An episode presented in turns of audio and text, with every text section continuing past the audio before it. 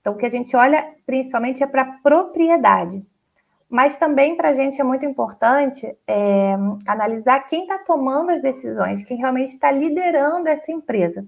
E uma das opções que a gente oferece para as empresárias, que é a certificação, ela é importante nesse sentido, porque ela ajuda a mostrar que não é só algo no papel. Então, ok, eu já verifiquei, mais de 51% das ações estão nas mãos de mulheres, mas a certificação, que é um processo em que um auditor vai acompanhar essa empresária por dois ou três meses, para analisar o seu dia a dia, analisar papéis, participar de reuniões. Nesse processo, ele também consegue confirmar que, além da propriedade, essa mulher ou essas mulheres também são as que tomam as decisões e lideram realmente essa empresa no dia a dia. Camila Ribeiro é formada em jornalismo pelo FRJ e possui pós-graduação em responsabilidade social empresarial e diversidade.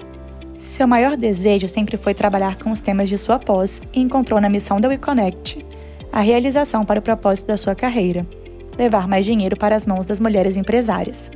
A importância de uma rede estruturada e bem organizada para estimular um setor ou recorte de empresas se traduz nos resultados alcançados por seus participantes. E a WeConnect é a maior rede de empresas lideradas por mulheres do mundo, fora dos Estados Unidos. Para falar um pouco do trabalho desenvolvido pela rede, recebemos a Camila, que hoje é Partner Engagement Manager na WeConnect.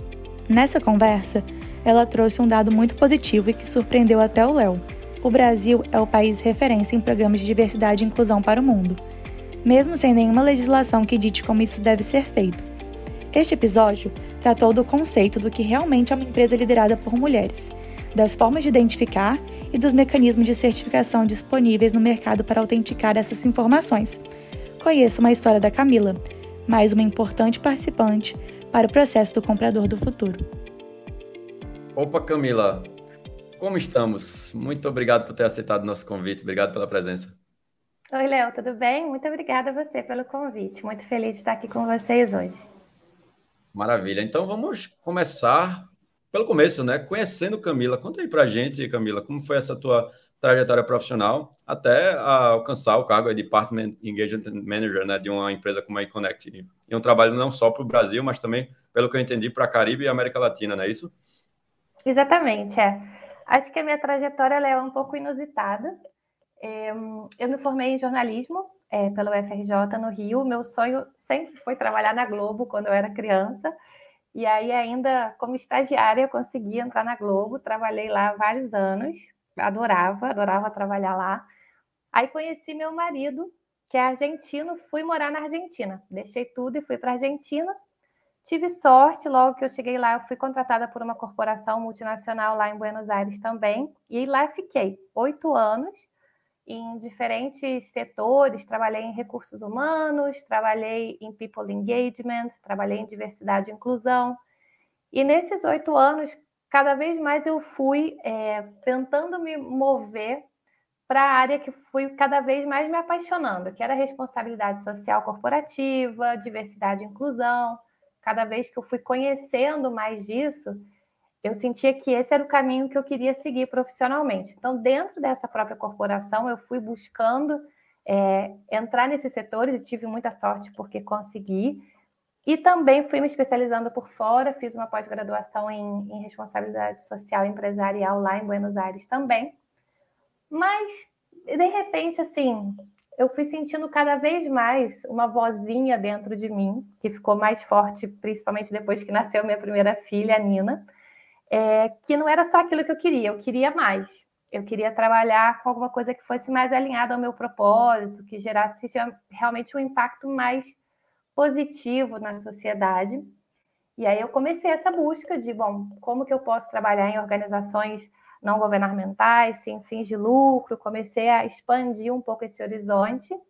E aí fiquei buscando por, por um ano, mais ou menos, até que um dia apareceu no LinkedIn a vaga para o WeConnect International, para essa posição que eu estou hoje. E aí, na hora, assim, meu coração começou a bater mais forte, eu senti que era aquilo. Me candidatei, passei por um processo que foi até bem longo. E aí, em agosto de 2020, comecei nessa posição que é Partner Engagement Manager para a América Latina e para o Caribe, e o que significa isso é que eu faço a relação da WeConnect International com as corporações que são associadas e que estão ativas aqui na América Latina e no Caribe. Então, resumindo, essa é a minha trajetória até chegar até aqui. Muito massa, muito massa. Inclusive, você falou aí de alguns temas, né? Você falou de, dessa sua presença com temas de interesse como responsabilidade social, a gente falou também aqui em diversidade e inclusão. E eu acho que é até uma coisa que eu acho que você poderia aprofundar mais, né? A gente tem, fala muito com o público voltado a procurement, a compras. A WeConnect está indiretamente ligado um pouco esse marca, mercado, mas tem muita gente ainda nesse mercado que não conhece o trabalho da WeConnect, ou no mundo ou no Brasil. Eu queria que tu aprofundasse um pouco, né? Conta mais do que é o WeConnect, qual é a missão, quais são os objetivos mesmo que a entidade tem. Tá ótimo. A WeConnect International é uma organização sem fins de lucro. Ela foi criada nos Estados Unidos em 2009 por um grupo de corporações, em sua grande maioria multinacionais, que já vinham trabalhando nos Estados Unidos há muito tempo em diversidade e inclusão de fornecedores. Então, há muito tempo eles já conseguiam incluir nas suas cadeias de valor esses grupos considerados diversos. E esse grupo de corporações se juntou e falou: bom, como que a gente agora expande esse trabalho para fora dos Estados Unidos? Porque eles eram multinacionais e não servia só fazer esse trabalho nos Estados Unidos.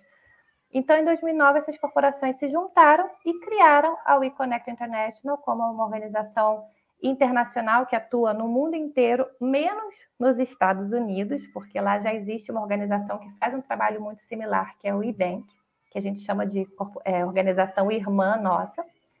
E a nossa missão, Léo, é ajudar a levar mais dinheiro para as mãos de mulheres empresárias. Esse é o nosso objetivo. Tudo que a gente faz é com esse objetivo de ajudar a levar mais dinheiro para as mãos de mulheres empresárias. Então, no dia a dia, esse trabalho ele é feito de muitas maneiras. A gente trabalha com um grupo de corporações, que hoje são mais de 170 a nível global, que assumem esse compromisso, né? Eu, como corporação, quero diversificar minha cadeia de valor, quero incluir esses grupos diversos como fornecedores. A gente identifica no mercado quem são essas empresas de mulheres. Então, a gente sai para buscar essas empresárias, né?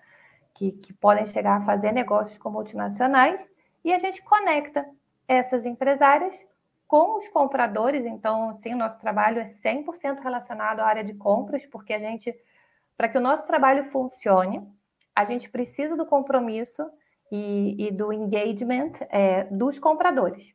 Sem isso, não serve o compromisso lá do alto da corporação. A gente realmente precisa que os compra compradores estejam muito é, engajados, não sei se existe essa palavra, se eu estou engajados nessa causa e, e comecem a incluir cada vez mais fornecedores diversos na sua cadeia de valor. Eu adorei essa tua definição, né? É, dessa missão de ajudar mulheres empresárias, é, aliás, ajudar que o dinheiro chegue em maior quantidade na mão de mulheres empresárias. Parece ser algo bem claro, né? E parece ter algo bem direto ao ponto.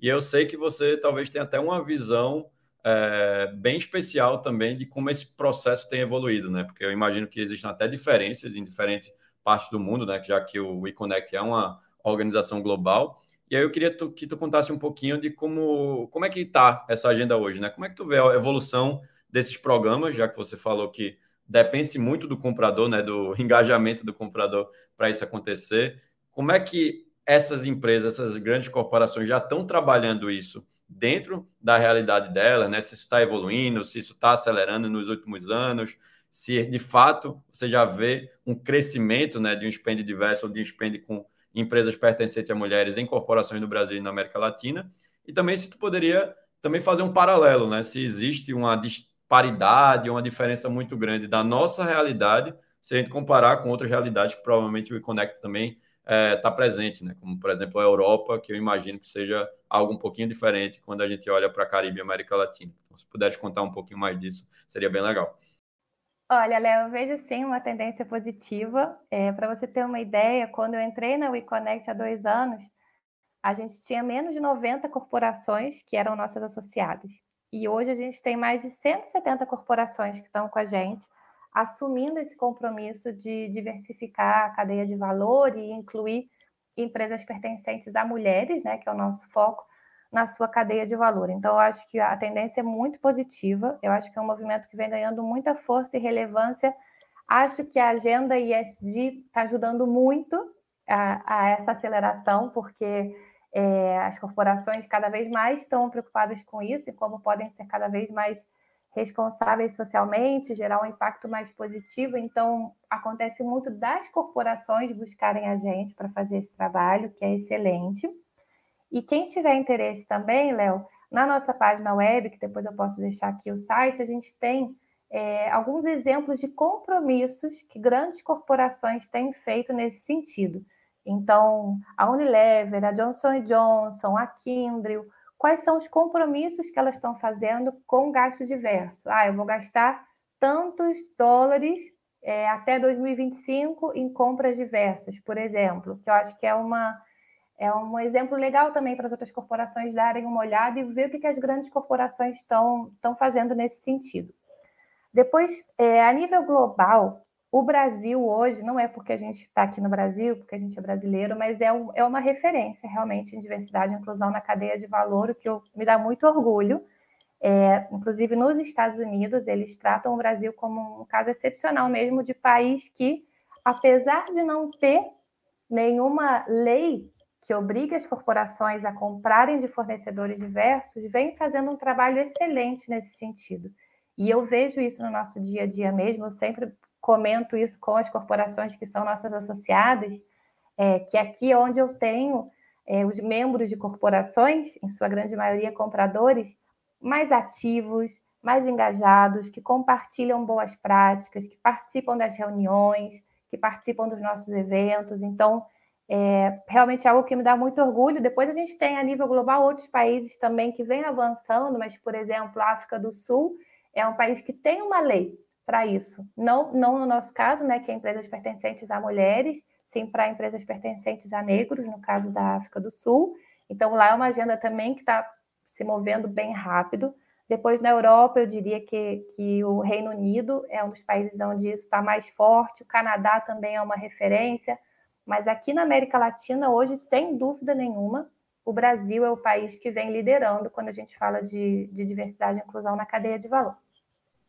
Que massa! Isso para mim é uma grata surpresa. Eu não sabia que é, o Brasil tinha esse papel de liderança, até porque normalmente quando a gente fala de tendências, né, sempre o pessoal fala, ah, não, mas o Brasil sempre está um pouco mais atrasado que o restante do mundo, né? Então, saber que nesse aspecto, compras diversas já é um indicador em que o Brasil está conseguindo assumir um papel de protagonismo, até uma informação nova para mim que estou indiretamente aí olhando para esse mercado há um tempo.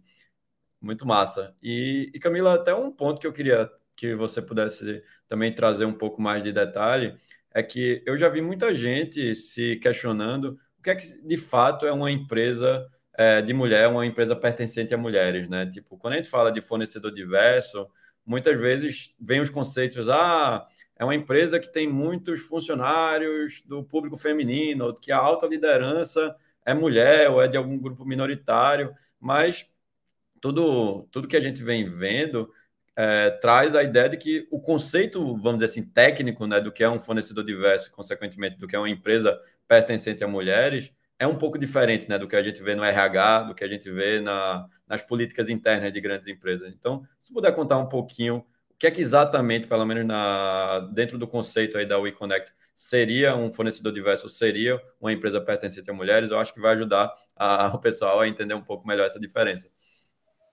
Tá ótimo.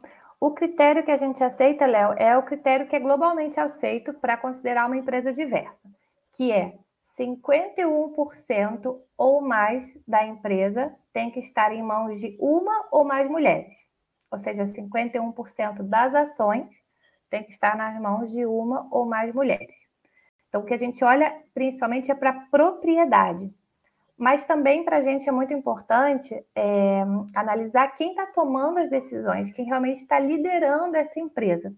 E uma das opções que a gente oferece para as empresárias, que é a certificação, ela é importante nesse sentido, porque ela ajuda a mostrar que não é só algo no papel, então, ok, eu já verifiquei, mais de 51% das ações estão nas mãos de mulheres, mas a certificação, que é um processo em que um auditor vai acompanhar essa empresária por dois ou três meses para analisar o seu dia a dia, analisar papéis, participar de reuniões.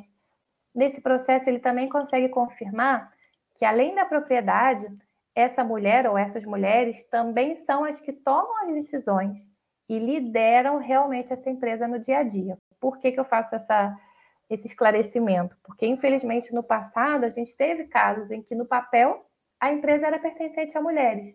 Mas quando a gente olhava a vida real, né, o dia a dia dessa empresa, quem tomava as decisões era ou um marido, ou um pai, ou um filho. E isso, para a gente, não é considerado uma empresa de mulheres. Então, é, é importante que seja a propriedade, em primeiro lugar, mas também que essa mulher realmente tenha autonomia para liderar essa empresa no dia a dia.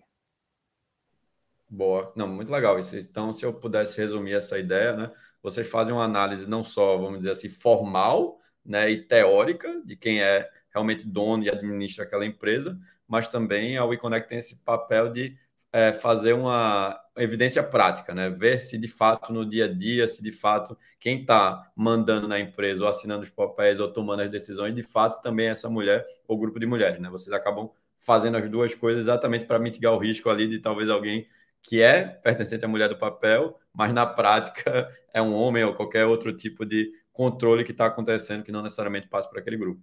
É isso? É exatamente isso. Então, na certificação, que é um processo que tem um custo para as empresárias, porque a gente contrata um auditor externo, que é a pessoa que vai fazer esse papel.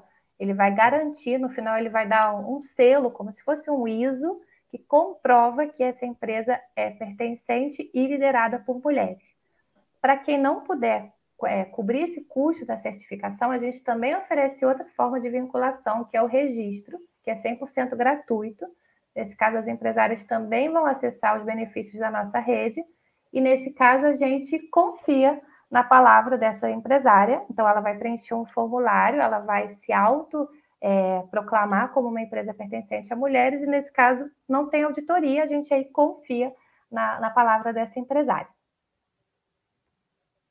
Muito legal. Então, tentando colocar isso aí na. Vamos à prática, né? Vamos dizer que existe uma empresa aí liderada por mulheres ou pertencente a mulheres que está escutando a gente e ela quer fazer esse registro ou eventualmente até fazer o processo da certificação. O que é que ela, o que é que ela deve fazer? É no site? É, tem algum contato que ela faz? Conta um pouquinho como é que é esse caminho para uma empresa no Brasil fazer essa, isso acontecer. Tá ótimo. É, na nossa página, é weconnectinternational.org, tem os dois formulários estão disponíveis. Então, para certificação, que é esse processo que eu comentei, que é um processo um pouco mais longo, que vai ter um custo, esse custo ele depende do faturamento anual dessa empresa, ele varia de 150 a 350 dólares por ano. E aí essa empresária vai preencher um formulário, vai disponibilizar alguns documentos e no final desse processo, né, quando o auditor tiver acompanhado essa empresária, ela vai ganhar esse certificado com esse comprovante de que a sua empresa é pertencente a mulheres. Para a empresária que queira se registrar, também é através da nossa página web, aí é um formulário diferente, que é o registro, e nesse caso ela só vai preencher um formulário online, vai se autoproclamar como empresa de mulheres, e aí ela já começa a fazer parte da nossa rede e começa a aparecer nessa vitrine. A gente tem hoje uma grande vitrine de empresas de mulheres no mundo inteiro. No mundo, hoje, a gente tem mais de 16 mil empresas de mulheres com a gente. E nessa base que a gente tem, aparecem tanto certificadas como registradas. Muito mais legal, muito legal. Hoje a WeConnect seria a maior rede de empresas de mulheres no mundo, é, Camila? É sim, é, fora dos Estados Unidos, né? A WeBank hoje tem uma força muito grande nos Estados Unidos. Lá eles têm um número de corporações gigante que trabalham com eles e também muitas empresárias, mas fora dos Estados Unidos, sim, a gente é a maior rede de empresas de mulheres do mundo. Legal. E é, hoje, é, acho que a gente estava até conversando um, um pouco antes da, da, do nosso papo aqui, né? Que você acabou de sair de um evento grande aí, de uma interação grande que vocês têm da, tiveram da WeConnect. Vocês já estão com alguma coisa planejada para o ano que vem? Já vai ter algum evento legal, algum tipo de interação que as empresárias deveriam olhar no calendário aí para participar? Tem alguma coisa legal aqui para compartilhar com a gente? Vai ter muita coisa legal. A gente ainda está desenhando um pouco datas e tudo mais, mas a gente sempre tem é, a nossa conferência regional, que é o nosso grande evento do ano. Geralmente são dois dias é, de treinamentos, capacitações, mesas redondas, para empresários e também para compradores. Então, a gente aí faz um evento que tem essa parte voltada para os compradores e, e outras sessões voltadas para as empresárias. E o ponto alto sempre desse evento para mim é a sessão de matchmaking, em que a gente tem é, reuniões individuais entre uma empresária e um comprador de alguma das nossas corporações para criar essa conexão que idealmente se transforma em uma oportunidade de negócio para essa empresária. Então, como a gente estava conversando antes da gravação, provavelmente ano que vem essa conferência já vai ser presencial de novo, muito provavelmente no Brasil, mas isso ainda não está confirmado, então por enquanto só aqui entre nós e entre a audiência, tomara que sim. É, e depois sim, depois na nossa página, é, tanto no Instagram quanto no LinkedIn, a gente tem sempre os eventos que são próximos. E a gente também tem sempre, Léo, muitos webinars, que a gente tem feito muitos aqui, tanto no Brasil como para a América Latina. Aí a gente conta muito com as corporações que são nossas associadas, que disponibilizam seus recursos humanos para darem esses webinars, que é uma iniciativa que é muito legal. Então, a gente tem profissionais dessas grandes corporações que vêm falar com as nossas empresárias sobre estratégias de marketing, como fazer um pitch de vendas, como construir uma área de recursos humanos. A gente teve uma sessão que foi super legal sobre síndrome da impostora com, com a Fernanda da, da BMS, com a Fernanda da Silva João. Então, é, a gente tem sim muitas iniciativas vindo por aí. Ainda não consigo falar de datas e detalhes para o ano que vem, mas com certeza, mais para o final do ano, nas nossas redes sociais, vocês vão ter mais é, visibilidade do que vem para 2023. Muito legal, e realmente esses webinars são muito bacanas. Eu até acompanhei um de vocês lá com o pessoal da Mondelez Brasil, com, com o Gilson, que também é um parceiro linkana. Então é sempre muito conteúdo rico, né? Eu acho que isso reforça bem esse papel que a WeConnect tem, não só de ajudar as grandes empresas a identificarem e a classificarem né, e a certificarem as empresas pertencentes a mulheres, mas esse papel realmente que vocês têm de fomento ao ecossistema, né? Seja trazendo os eventos que vão gerar as interações né, entre empresas e fornecedores, os treinamentos, os workshops, os matchmakings, os webinars. Então, acho que vocês acabam preenchendo aí todas as lacunas para realmente impulsionar essa agenda, não só é, do ponto de vista formal, né, mas também do ponto de vista prático.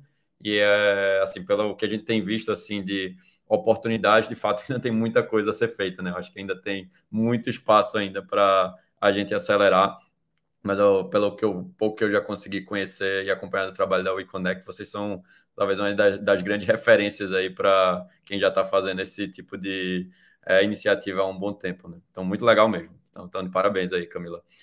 E eu acho que uma coisa que é, seria legal, né, você trazer um pouco da tua visão pessoal. Você falou muito aí do, das empresas pertencentes a mulheres, do papel da WeConnect nesse ecossistema.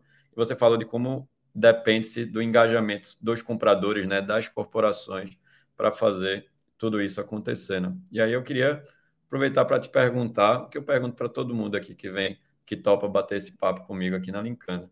Para você, Camila Ribeiro, quem é ou quem seria o comprador do futuro? Léo, eu acho que aqui na WeConnect International eu já trabalho hoje com muitos compradores do futuro, porque eu fiquei pensando nessa resposta, né? E eu acho que o comprador do futuro é aquele comprador que, além do trabalho tradicional que ele já faz no dia a dia, que não é algo menor, que eu sei que já é um trabalho super completo e exigente, demandante que esse comprador tem que fazer no dia a dia, é aquele comprador que também está pensando: bom, como eu posso, desde esse lugar de comprador, gerar um impacto mais positivo, não só na minha empresa, mas também na comunidade, na sociedade que me rodeia, né? E eu sinto que os compradores que estão com a gente aqui hoje na WeConnect International são compradores que, que têm esse compromisso, né? Bom, deixa eu começar a incluir fornecedores que hoje ainda não estão trabalhando comigo, deixa eu abrir as portas para empresas pertencentes a mulheres que, de repente, já fazem negócios com multinacionais ou, de repente, não de repente, é a primeira vez que essa empresária está conseguindo uma oportunidade para uma multinacional e esse comprador abre esse espaço, dá esse voto de confiança para essa empresa. E eu também, algo que eu fiquei pensando quando você mencionou a Mondelise e o Gilson, eu acho que também é aquele comprador que tenta, dentro da sua corporação, encontrar maneiras de gerar esse impacto mais positivo. Então, o caso da Mondelise é um caso excelente, porque eles, a gente tem uma, uma não é bem uma reclamação, mas é um, uma dor entre aspas, que as empresárias costumam trazer para a gente, que são os tempos de pagamento, né? Que as corporações têm quando fazem negócios com as empresárias ou com qualquer fornecedor, que são tempos, às vezes, muito longos, né? Que podem chegar a 120, às vezes 150 dias entre que o trabalho foi prestado até esse pagamento ser feito. Então, a gente sempre leva isso para os compradores que são associados ao eConnect International, eles sabem que isso é um, um problema para as nossas empresárias de verdade. E aí, a Mondelez, por exemplo, foi uma empresa que conseguiu lá dentro mudar políticas e práticas, que é algo que eu venho de multinacional, eu sei que não é fácil, eu imagino que deve ter dado um baita trabalho. E eles conseguiram mudar essa política e reduzir muito o tempo de pagamento para fornecedores diversos, inclusive para empresas de mulheres, que é o nosso foco aqui na WeConnect. Então, vai aí esse reconhecimento para o Gilson, para a Mondeliza. Eu acho que é exatamente isso que a gente busca. É como eu posso fazer o meu trabalho, que eu tenho que continuar fazendo, e, além disso, gerar esse impacto positivo. Então, acho que seria isso, Léo. Não sei se, se ficou boa a minha resposta. Ficou ótimo. Eu acho que ela até volta a premissa do início do nosso papo, né? Você falou muito do impacto dessa agenda ESG, tanto nas empresas quanto nos profissionais que acompanham essa empresa. Eu acho que esse exemplo seu é muito legal, porque fala muito de como agora o comprador tem que ir além né, do, do dia a dia dele de compras, né, daquela rotina lá de procurement mesmo, de aquisição, negociação e formalização da compra, mas também abraçar os temas de sustentabilidade, responsabilidade social, muitas vezes até como que é algo que já está na agenda pessoal dessas pessoas, né? já faz parte da vida de muitas dessas pessoas, principalmente dessa geração nova aí que está tá vindo, tem isso talvez muito mais no DNA dela do que as gerações anteriores, até a nossa, né, dos nossos avós e etc. Isso acaba tendo um impacto muito positivo também na maneira como elas puxam essa mudança dentro das empresas, né? Óbvio, é importantíssimo, você mesmo pautou isso lá no início, que tenha esse comitê da alta liderança, mas a gente precisa também que quem está na ponta compre a ideia e queira que a ideia dê certo, né? Então, acho que resume muito bem, eu concordo muito com esse conceito de comprador do futuro, porque ele também é bem parecido com a ideia de comprador do futuro que a gente tem aqui na Lincana. Muito massa, Camila. O papo estava muito bom, mas estamos chegando ao final desse papo. Foi muito massa conhecer mais da WeConnect, mais do teu trabalho também, Camila. Confesso que tinha coisas aí que eu não sabia, principalmente esses dados do Brasil que você trouxe. E eu queria aproveitar o nosso encerramento para que você pudesse compartilhar como é que as pessoas fazem para te encontrar, falar contigo, saber mais do trabalho da WeConnect. Então, fala aí para o pessoal que está ouvindo como é que eles podem fazer para isso acontecer. Tá ótimo. Ah, obrigada, Léo. Foi muito legal mesmo. Foi uma conversa mesmo divertida. É, olha, vocês podem conhecer mais sobre o nosso trabalho na nossa página, weconnectinternational.org. Depois a gente tem é, o nosso canal de, de, redes sociais, a gente tem o Instagram específico do Brasil, que é WeConnect underline international underline Brasil. E quem quiser falar direto comigo, meu e-mail é cribeiro arroba weconnectinternational.org. Maravilha, Camila. Fantástico mesmo. Obrigado pelo papo e até a próxima. Obrigada a você, Léo. Tchau, tchau mais uma conversa massa. Obrigado por ter escutado. Se você gostou, não esqueça de seguir o nosso podcast. Se quiser saber mais sobre a Lincana, acesse nosso site em www.lincana.com e siga nossas páginas no LinkedIn, Instagram e YouTube. Eu sou Léo Cavalcante, CEO da Lincana. Até o próximo episódio.